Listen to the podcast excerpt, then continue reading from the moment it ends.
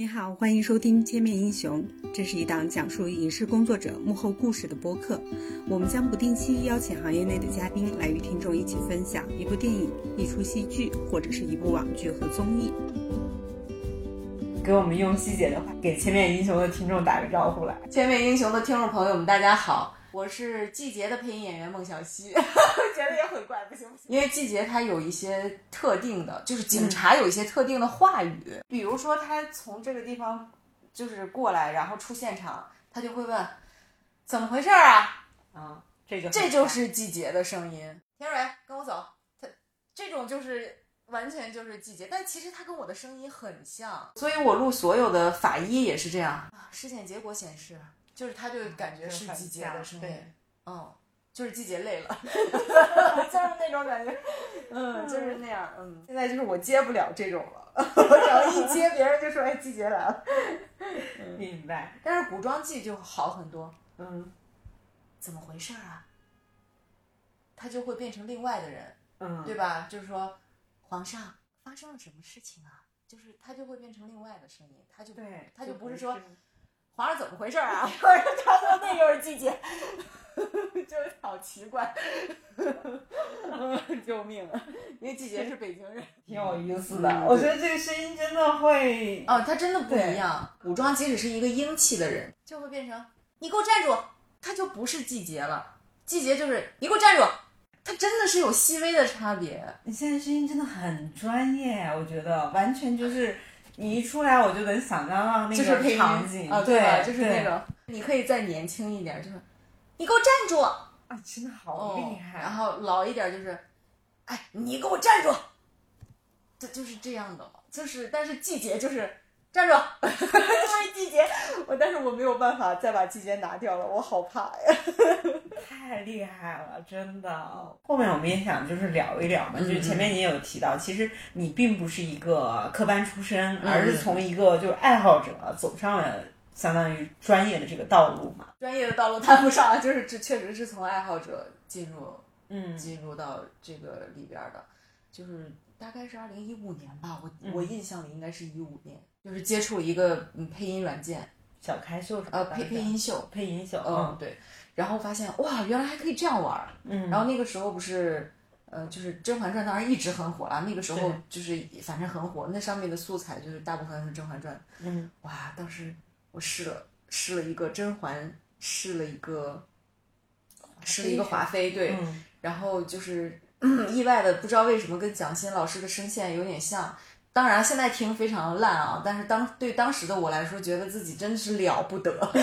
了不起。然后就就是他给我的正向反馈非常大，于是我可能就沉迷进去了，觉得哇，这个真的太太好玩了。嗯，而且他其实事实上还给了我一种就是这是嗯业余。之外的一种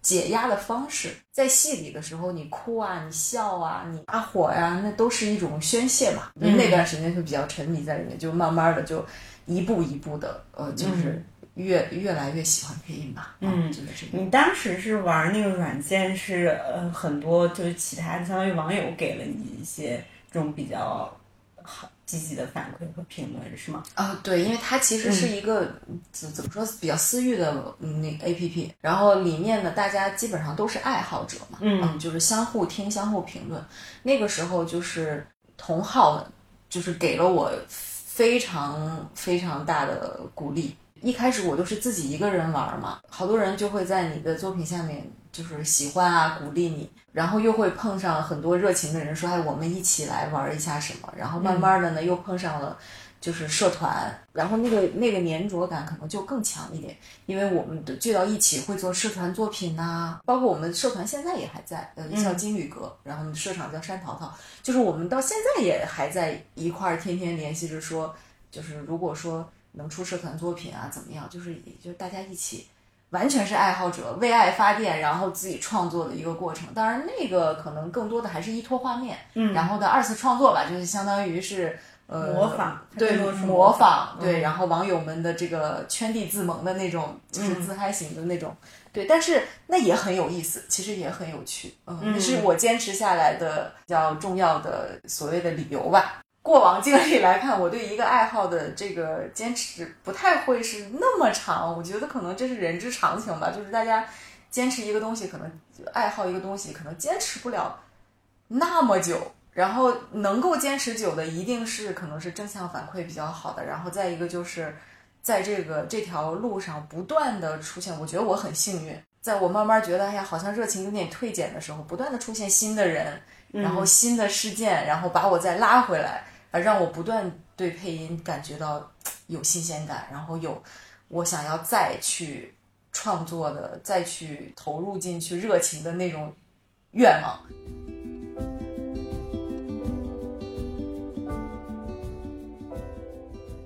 你原本学的是什么专业？会计学专业，真的是完全不搭边。你刚刚也提到，就是有那么几个关键的节点，因为从一五年到现在，基本上八年时间了嘛。比较标志性的事件，可能就是，呃，疫情的时候，二零二零年初的时候，因为那个时候大家都在家，然后其实心情也都很受到影响，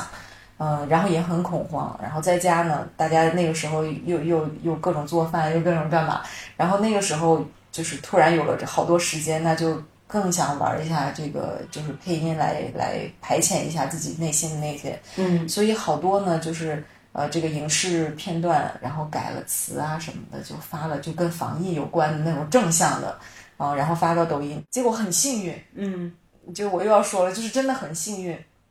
被这个湖南卫视的小编发现了。那个时候呢，身临其境的这个节目，嗯，相当于是呃没有办法在现场录制了，所以。湖南卫视组织了一期就是大众声咖，就是云录制的那么一个就是首创的那种那种节目，然后非常幸运的就我就被选上了，因为他在抖音上无意中看到了我，嗯，然后就把我选上了。我记得我们是第一期大众声咖，然后我是第一个出场的人，就是首发大众声咖，太幸运了。然后当时模仿了就刘德华老师的米叔，蒋欣老师的华妃，大概就是宣传了这个防疫的一些。小知识也是获得了在大家的就是喜爱，因为它是一个模仿嘛，大家还是喜欢看就是模仿这种啊。那是一个给我的这个就兴奋点和强心剂，就是让我觉得啊，我这么多年的爱好。做出来的这种就是小打小闹的这种作品，原来也是被很多人喜欢的啊！相当于是从一个小圈子走向了大众，对对对对对对，嗯，就是真正是这样的。因为因为当时与我一块当选的其实都是很厉害的，但是身临其境，因为是我特别喜欢的节目，对，所以我就觉得就是那个是给我是一个很大的鼓励，就是让我更坚定了说啊，我就是要以这个为爱好，就是要一步一步。练是有用的，就有那种感觉。我每每天练习是有用的，就是那种感觉。你每天的练习会做什么？其实啊，就是最痴迷的时候，还是会就是根据就是比如说老师们说的要做口部操呀，嗯啊要要要要练习这些啊。然后，但是其实这个东西很难坚持下来。我能坚持的可能就是我每天至少我自己私底下练着配一些片段啊，或者是。看哪些老师的表演呀？然后，其实我觉得从爱好者的角度上来说，模仿真的是第一步。嗯，不是说我们要以模仿为目的，而是说就是在模仿的过程中，可能我们真的会学到很多，因为那都是老师们的经验。在你模仿的过程中，虽然这样可能进步也不能说特别快啊，因为它毕竟不是就是你自学的一个过程嘛。但是模仿一定是自学很重要的一个方法吧。认知也好，或者是外界对你的认知也好，嗯嗯，从一个爱好者变成了一个就是从业者，就是迈过了这个坎。从什么时候呢？或者有什么契机，就是就是完成了这个身份的转变啊，成为一个有声书，就是多人有声书的女主的时候，那是我第一次是女主，然后就试上了，就是所以也是给了我一个比较大的信心。那本书叫《王牌》。狙击手，那个时候我就觉得啊，原来我其实是可以的。完全标志性的那种给我了这种感觉，是我跟一个就是 IP 方谈了，就是《血色天都》那部作品的 IP 之后，我想说，我尝试一下把这个组织起来，我从头到尾把这个东西组织起来，然后呈现，嗯，然后让听众们听到，那个是我做的一个尝试，就是我从剧本开始。然后从选角开始，从录制，然后再到后期监制，一直到最后发行，就是这一整串儿，我做完了之后，没有任何这个流量加持的情况下，它在呃喜马的这个播放量。也达到现在应该也也也有个一百六七十万了吧，一百应该一百七十万差不多。就是他取得这个成绩的时候，而且他在榜前三待过，那个时候我觉得，啊，其实我是可以的，因为我自己本身就很喜欢悬疑作品嘛，也是坚定了我做就是悬疑，先以悬疑有声剧为主来做的这个信心。那个是在哪一年？《血色天都》上的时候，《血色天都》应该也是。二零二一年吧，二一年，那相当于可能有第一个自己的完整作品，从一五到二一六年时间了，已经，其实是六年时间了，其实很长了，对，哦很长，嗯，所以得耐得住。一个爱好者变成专业这六年的时间里啊，你投入最多的是什么？还是热情，包括组织社团作品啊什么的，其实它都是无偿的嘛，就是大家一腔热情。然后耗费很大的精力去二创改词啊，怎么样啊？嗯，然后就是也也是一样的，收音啊，然后都弄到一起啊，对起来啊，跟画面怎么样弄？所以这个过程中其实是没有几乎没有收入的，是吗？就是通过通过就是配音这个事啊，对，是的，那因为它就是纯一个就是为爱发电，包括血色天都也是。那都是我下定了很大的决心，说那好吧，那我们就是既然有了这个 IP，那我们就好好做。没有人买单，那我就自己来做吧。血色天珠之后，相当于有更多的悬疑的作品 IP 找到你，然后包括就是重案六组也找到你，也是在血。色天都之后吗？啊，对，重案六组的选角是在血色天都之后。当时胡子导演找到我，就华音传媒的胡子导演找到我的时候，哎呀，我很是，我很是受宠若惊。我说，我说这个重案六组季节，那是我童年的 女神啊，白月光来的，我最喜欢看重案六组了那会儿。然后我说，这既然可以吗？我可以试吗？然后胡子导演说，我觉得你的声音可以，你试一下。你有问过他吗？他当时是听过你哪个作品？呃，因为我之前就是华音的好几部剧，就是都有参与嘛，嗯，可能他们库里本身就有我的声音嘛。然后他一一听，然后我试音过去了之后，嗯，过了几天，然后回复我说，就是应该就是我的时候，哇，那个也是，就是那个也是一大，就是就是我说的，我很幸运，在每一个时间节点都有什么，就是。就是让留住我啊，或者让我很兴奋的点，让我重新打满弹泵的感觉啊！选定我的时候，我都像做梦一样，因为我真的是太喜欢季节了。是我没有想到能有这样的缘分，因为我我就记得我那应该是上初中吧，然后那个时候天天看《转六组》，哇，我就真的是没有想到。应该都看过。对，然后我就真的没有想到，我说还有这样的缘分吗？这是。这是什么样的故事？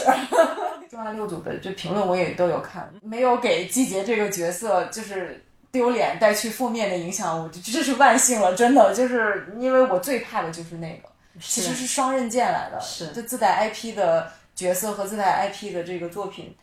嗯，当时压力是有的，但是更多的是兴奋，我觉得还是能克服。你当时知道有几个人同时在给你试吗？哦，这个我不知道，不知道啊，嗯，但是肯定有其他的。对对对，因为当时这个作品不是大音牺牲组织的嘛，就是他只是找我试音嘛，嗯，其他的我也我都不不是很清楚。像拿这种重要的角色的试音，会是几个片段啊？和时长是多少啊？方方的透露。基本上就是差不多，应该就是一集嘛，啊，就是把这一集试下来啊，看看就是在这个。一集里面你的表现，因为一集里主要角色他基本上情绪也，就是都有了。但是《重案六组》的我我印象里制作周期还是很长的，嗯，制作周期因为它集数多嘛，啊，我记得那会儿反正我录了挺长时间的，就是这一个角色，以至于我生活中说话有的时候时常会闪现季节，包括我现在，我现在只要录这种比较自然的，嗯，就是这个。女警啊，或者是这个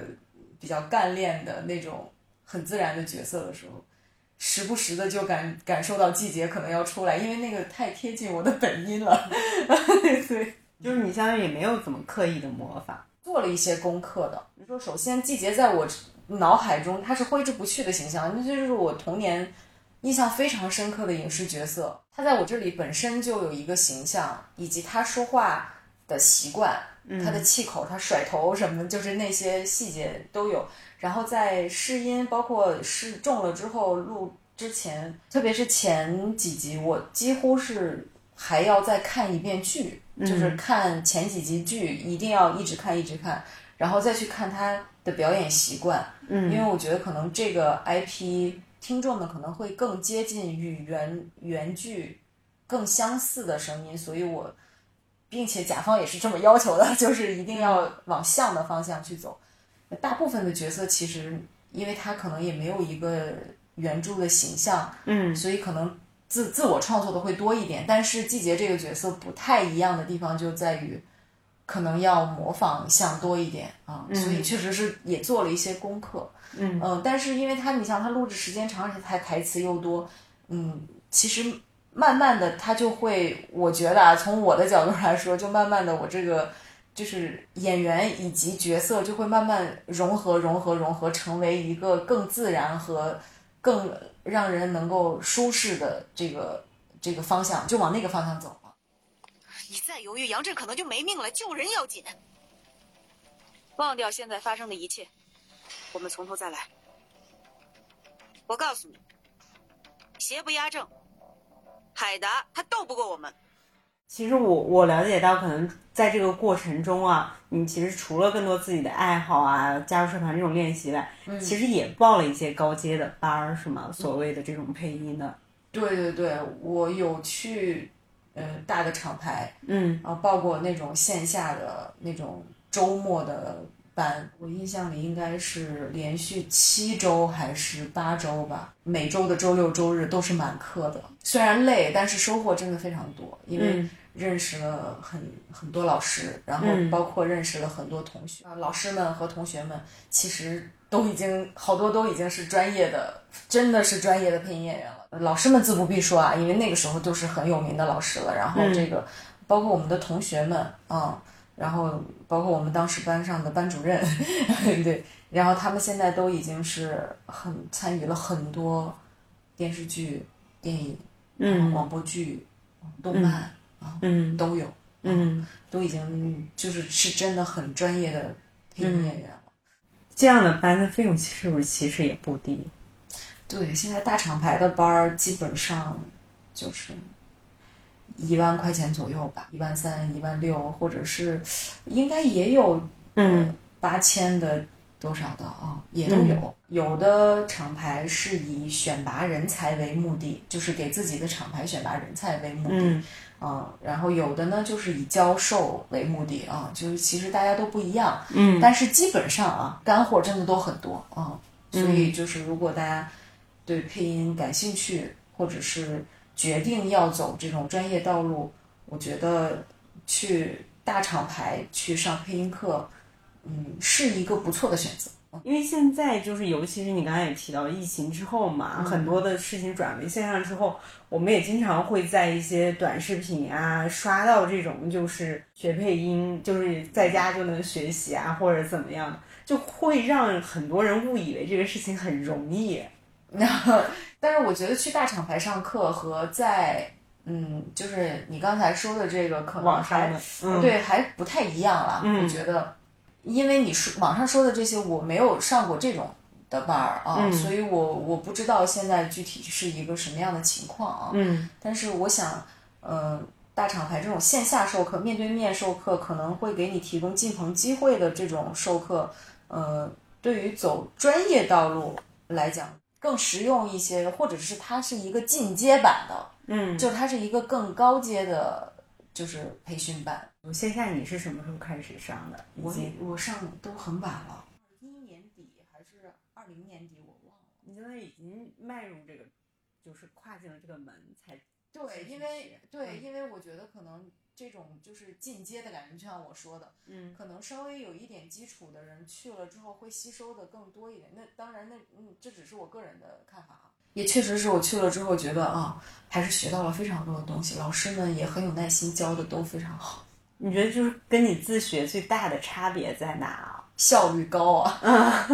就是有的时候就是你自己学，或者是你自己在你自己的配音的角落一直配的时候，好多时候你会陷入创作的那种执拗，就是你就只冲着那一个方向去了，你没有办法跳脱出来。去看当下的自己到底配的对不对？这也就是我说的，就是刚才说配音导演的那个，就是我理解的配音导演的职能之一，就是，嗯，他可能更多的是一个冷静的旁人视角，很清醒，真的是就是旁人，无论是配音导演也好，或者是只是一个听众也好，他都会更清醒的指出来说，哎，我觉得你可能。是那样更好一点哦，对，所以就是在这个班上的时候，有老师指导的时候，那你就是你的问题就会迅速的被发现，并且被指出来，而且老师们的经验远超我们的想象，就是说的，包括他提醒你的对整个行业的看法，还有对配音这件事情的看法，以及你你对每一句台词的。处理的看法都会让你受益匪浅，所以它一定是效率高。聊起来这种就是可能短视频也好，或者网上啊公众号有各种各样的所谓的这种配音的课程啊怎样？其实好像你你是不是身上也发生过一起就是侵权事件？唉，对，往事休要再提，那个真是太被动了，就是就是。因为我我后来从声呃声临其境节目之后，我又上过看大吉，嗯，然后因为这都是有画面的，所以好多就是那种莫名其妙卖课的公众号就会把我的那个就是那个视频截图截上，嗯，然后附上一些就是驴唇不对马嘴的文字，嗯，就是说我之前生活的非常凄惨。通过上了他们的这个课，嗯，然后获得了上节目的机会，生活发生了翻天覆地的改变，赚到了很多钱，现在就是傲视群雄。然后我当时看到的时候真的很无语，但是这个东西就是我只能投诉，然后让人家删掉。本来也也也想着说通过法律的途径维权，但是一问其实。维权维权成本非常高，他最后删了吗？我发现的，我投诉的，他肯定都删了。嗯，但是这个东西就跟雨后春笋一样，就是他删完这一波，可能别的公众号怎么样又转载，怎么他永远是删不删不干净的。就到应该是现在在搜，还可能还会有，还会有，还会有，就是他没有办法。后来我就哎。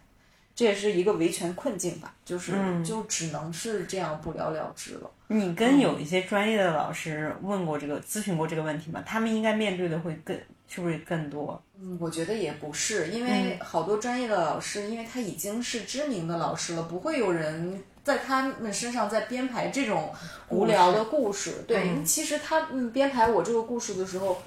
我一个班都还没有上过，我甚至还没有上过那个进阶的那个班，我就说我。兢兢业业的自己，自己作为爱好者吭哧吭哧的在那儿钻研了半天。我其实是不是因为某一个人或者是怎么样，然后获得了很厉害的能力，然后才被认可，而是我觉得就是纯属幸运，然后被人发现了，然后有这样的契机才这样的。他就是说成那样，反正我当时是很气愤和很难过的。现在觉得，哎，没关系了。嗯，现在已经觉得没关系。但是这个过程中反而是要提醒，可能有一些听众和或者是配音的爱好者，在这过程中得擦亮眼睛，相当于。对，就是我当时，因为我就是处于这个考虑，一一个呢，就是说我自己咽不下这口气啊，这是肯定是最主要的。然后另一方面，我一直担心别人如果真的信了怎么办？嗯，所以我其实当时还是录了一个澄清的视频，然后。发到了，因为我也没有什么流量，我也没有粉丝，然后就，但是我发到了我能发的所有平台的，就是我的就是账号上，嗯，至少在有限的范围内让能让大家知道，就是这个东西是假的，我不是说通过买了什么这样那样的课，然后才这样的，而是有那么一群人，我们一起爱好，然后坚持着走着走着，然后幸运的到了这个时候，我才这样的，啊，就是跟大家还是做了个提醒吧。当时是不是有一篇这种虚假宣传的公众号的阅读量还挺高的？挺高的，有一些可高了。而且当时我我还做了一点功课，就是我查了一下这些公众号都是属于，好像还是哦，它不是上市公司，但是它至少已经是融资轮数已经到 Pre A 了，是吗？就是还是一个就是挺有规模的公司。我当时还就是挺生气的，我说。你怎么跟你股东解释？就是挺气愤，但是没有办法，这就是困境。因为其实被我，我想被侵权的不止我一个，因为我看了他公众号其他的文章，好多都是就是首先标题一定是耸人，就是耸人听闻，就是怎么辣眼睛怎么来，然后里面的内容不止只贴了我一个人的照片，所以其实我如此看来，这个事情已经发生很久了，并且。嗯，维权的成本很高，就是没有办法真的禁止。从一个爱好者 到了专业，那可能对于其他想学配音的人来讲，你有什么样的建议吗？那就得看他是以什么为目的。就像我刚才说，如果真的大家就是纯爱好的话，我觉得呃业余的时间自己配着玩一下，然后如果有机会能接触到这个有声的剧组，可以尝试着就是参与一下。我觉得这都是。嗯，很好的经历，嗯，就是主要是它就会让你觉得你自己本身喜欢这个东西，爱好这个东西，有产出，它就是个正向反馈，可能会让你更好的坚持在这条爱好的道路上。嗯，自娱自乐、圈里自萌也是一种方式，我觉得。嗯，但如果希望从这个爱好者，然后走向真正专业的，就像我说的，我们那些同学们啊，或者是怎么样那些呃有名的老师们那样的一个呃专业的道路的话，那我想。可能还是要规划一下，嗯，就像我说的，嗯，首先可能还是要去系统的学习，因为它也不是说门槛特别高，也但是门槛绝对不低。一个是对普通话有要求，再一个是我们还是得有表演的天赋和经验吧。嗯，哎，对你说普通话有要求啊，就是问一个很外行的问题，像这种会需要普通话那个证书吗？配音的？嗯。没有，应该是没有什么硬性的规定说你必须像主持人一样，你必须要有什么几几几，就是普通话级证书。但是因为你的呈现毕竟还是以声音呈现为主，嗯，所以虽然对证书没有要求，但是他对你的声音是真的是有要求的，那是实打实的要求。就是实际上还是要看你的普通话。到底好不好啦？其实最基础的就是这样嘛。就是如果说真的是有一些就是难改的，就是方言普通话的习惯，如果想走专业道路的话，我觉得可能还是要下功夫把有一些咬字啊或者是什么改一下。就包括其实我觉得我自己也没有说做到百分百那么好，但是我觉得还是要尽量的，就是把那些都改掉。演员用配音很常见嘛，嗯嗯，现在包括也还是有了，但是可能很多大家还是会倾向于说，你演员最好还是用自己的原声。啊，就影视剧嘛，对对对对，好多大家就是觉得，包括现在我感觉好多演员也已经意识到这个问题，嗯嗯，很多都是后来自己进棚自己录的嘛，嗯嗯，就现在好多配音导演也都得也也都到都要导这个本组的演员了。但是对于就是这种可能非科班出身的演员来讲啊，他是不是可能也很难短期的完成配音工作这样的一个转变？这只能是我猜测了，因为我没有实际的说去接触、参与到这种组，或者是组织过这种项目，我还没有过。我只是猜测，就是包括跟这个同行业的其他的老师们聊天，嗯，可能有的时候。嗯，演员们他不是说不会表演，他一定是会的啊。嗯嗯，他在现场表演的状态可能就是我说拍摄现场表演的状态可能会非常好，但是一进棚他是另外的习惯，嗯，就是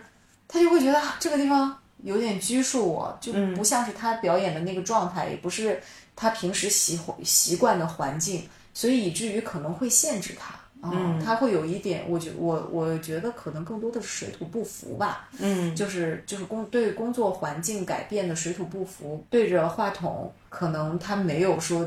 对着摄像机那么自如。然后确实是有一些非科班出身的，就像你说，可能他也没有上过台词课，可能就会比科班出身的还要更再难一点。但是不排除有那种天赋非常好的，对就是进去就可以，然后马上就可以，也也可以配那个动漫什么的，有有很多这样的演员。其实可能演戏它还有画面嘛，有嗯这种可能所谓的颜值啊、长相的一些要求，嗯但是可能声音来讲，我不知道很多人会不会有一个误区啊，就觉得说话谁不会呢？那就会觉得这是一个没有门槛的事情。但是可能从你你在这个行业里这么多年啊，或者专业的角度来讲，是不是会不会存在有的人就是一听你这个声音你就吃不了这碗饭，或者说一听你的声音你天生就是吃这碗饭？他有没有一个这种选拔或者门槛的界限啊？你没有办法说这个，就是一个人一听他的声音就觉得他吃不了这碗饭。我觉得，呃，他跟那种五就是纯纯五音不全，然后完全唱不了歌的那种感觉还不太一样。嗯但是我觉得，首先要说的是，他一定是吃天赋的。嗯我觉得可能所有的行业，特别是这种台前，然后需要外放去表演的这种行业，吃天赋还是挺重要的一个部分。就像你说的，一听，我觉得你就是能吃这碗饭的。嗯就是我觉得可能换一个说法更准确一点，就是你是更容易吃这碗饭的，就是因为你一听这个人，你就感觉哇，他的声音嗯。穿透力好，呃，不是说那种条条件很好，就是穿透力很好。然后这个你感觉他在表达上非常的清晰，那他一定是比就是声音听起来没有那么好听啊，或者是普通话不是特别好的人，你一比较，你就会觉得哦，他更容易吃这碗饭，对吧？啊、嗯。但是我我相信像普通话呀，或者是就是这个戏感啊这种东西，通过训练一定是会有所提升的。嗯你不能说完全提升不了，哦哦哦，所以不能说一概而论的，就是说啊，你不行，你你算，我一听你就吃不了这碗饭啊，我觉得相对来说太武断了那种，哦，那我觉得还是要在长时间的，就是更长的一段时间里，比如说一年吧，嗯，然后你不断的自己玩这些东西，然后配这些东西，听一下客观的周围的人的客观的评价。可能你会对自己有一个更清晰的认识，嗯嗯嗯，就是不要太悲观，但是也不要太乐观，因为这个东西我我认为你要说它是没有门槛的，我是不赞同的，嗯。它一定是有门槛的，而且它我觉得在一定程度上一定是吃天赋的，嗯，不能说哎这个东西只要你能开口说话就行，不行，表演肯定还是要要要有后天的训练的。因为好多人有的时候一开始我也是，包括我也是这样觉得，就是我声音好，我能声音可能尾出来这样那样那样那样的声调，我可能就可以了。但是我去上课之后发现，我们有一个很重要的课就是表演课，就是表演的东西一定要学习。有一些老师们也经常跟我们说，就是就是你在影视剧配音的过程中，嗯虽然它对你的表现是一个束缚，但其实它也是你学习的一个过程，因为你将在日复一日的这个工作中感受到表演是什么，什么样的情景下我应该怎么表演。所以老师们给的建议也是，如果你们想要让自己更贴近就是表演的技巧，那你就要多看一些优秀的演员的优秀的影视作品。嗯就是演戏演员所谓声表形态、嗯是吧？嗯那你们可能就是会集中在声音音上，对对对嗯对对，嗯，集中在声音上。你想啊，你就这这一个人的人物形象，他过往的沉淀的所有的性格特点，都要在一句话或者是几句话里勾勒出来。其实对声音演员的要求还是挺高的。嗯嗯，就是回到有声的这个创作上来讲，它是更难的，因为它没有任何画面借助，包括你像模仿也是，你单听一个人模仿，你可能不会觉得很像，但是如果加上画面的加持，你就会觉得，哎，他这个很像那个谁啊，是对吧？啊、所以说其实画面的刺激是挺嗯挺重要的。所以我听下来，其实是要从一个完全业余或者爱好者走向一个专业的这个道路，其实还是